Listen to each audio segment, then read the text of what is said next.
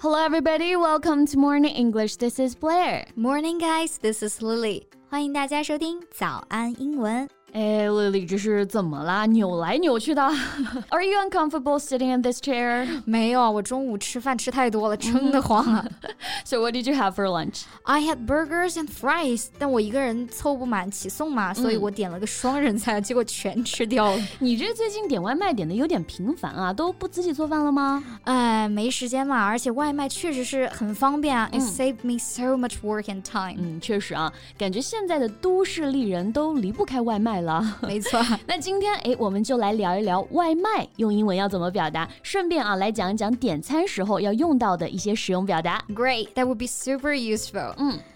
那首先解决一下我们刚刚一直在聊的外卖啊，我们说的外卖其实就是你不需要到店，而是通过网上预约啊或者电话的方式，要求店家把食物送到指定的位置来用餐。Right. So if we want the food to be delivered to our home or another location, we can use the word delivery. This means that we don't have to go to the restaurant ourselves. 嗯，这个 delivery 其实就是等同于快递啊、配送等等。嗯，英国的一家外卖 app 的名字就叫 Deliveroo。嗯，那我们现在点外卖一般都是在外卖软件上直接点嘛。嗯，但是呢，也有一些比较傲娇的店家啊，只接受电话预订的。那我们可以怎么打电话来订餐呢？来，丽丽给我们演示一下吧。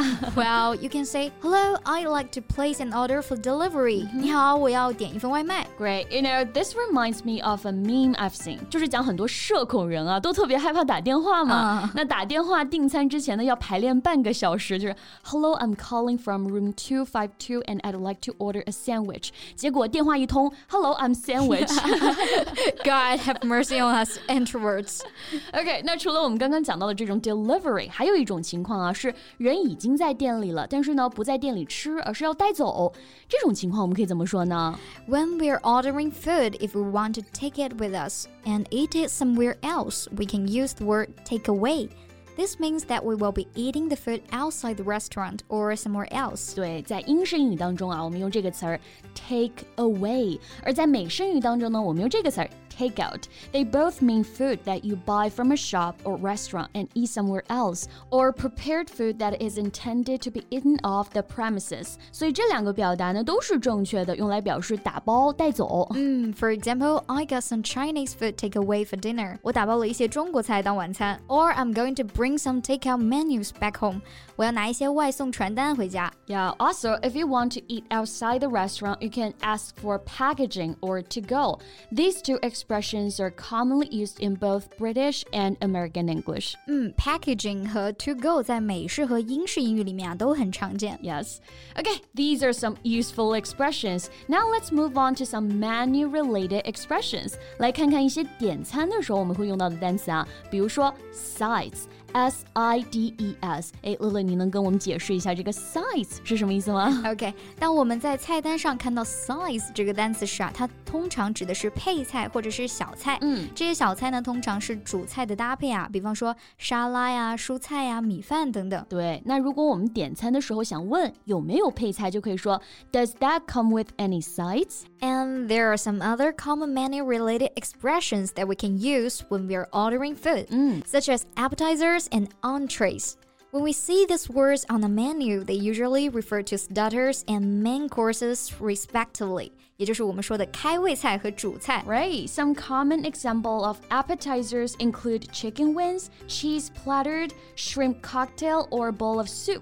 而这个 entree 一般就是我们说的大菜啊，鸡、猪、牛或者是海鲜啦，反正就是一顿饭里面那个硬菜。嗯，对。不过大家要注意啊，用 entree 来表示主菜，一般都是在美式英语中。嗯，在法语中呢，它和 appetizer 是一样的，都表示前菜。嗯，那如果我们在餐厅吃饭的时候有新人。加入，或者是餐具掉地上了，需要加餐具，应该怎么说呢？If you need utensils, you can say, "Can I have some utensils, please?" 对，这里的 utensil，u t e n s i l 就表示器皿、用具。注意单词开头的字母 u 啊，不读 u，它发 u 这个音。另外，我还有一个非常非常重要的问题啊，肯定也是很多同学想问的。我们吃完饭如果要开发票，哎，应该怎么说呢？That's a good question. You can say, "I need a receipt."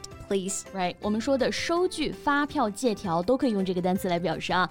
Receipt R E C E I P T 这个单词大家要注意一下它的拼写，中间的字母组合 E I 发 E 的音。那有些同学呢会把它拼写成 I E 啊，那就错了。然后大家注意不要写反了。嗯，那除了这些啊，还有什么是我们在点餐的时候需要知道的呢？Well, I don't know if you have noticed when you go to a restaurant abroad, most of the time the waiter or waitress would check with you if you have any allergies or dietary restrictions. 对我感觉是不是国外人的体质原因啊？ 他们很多人都有过敏特别严重的食物，所以餐厅啊都会特别注意要问一句。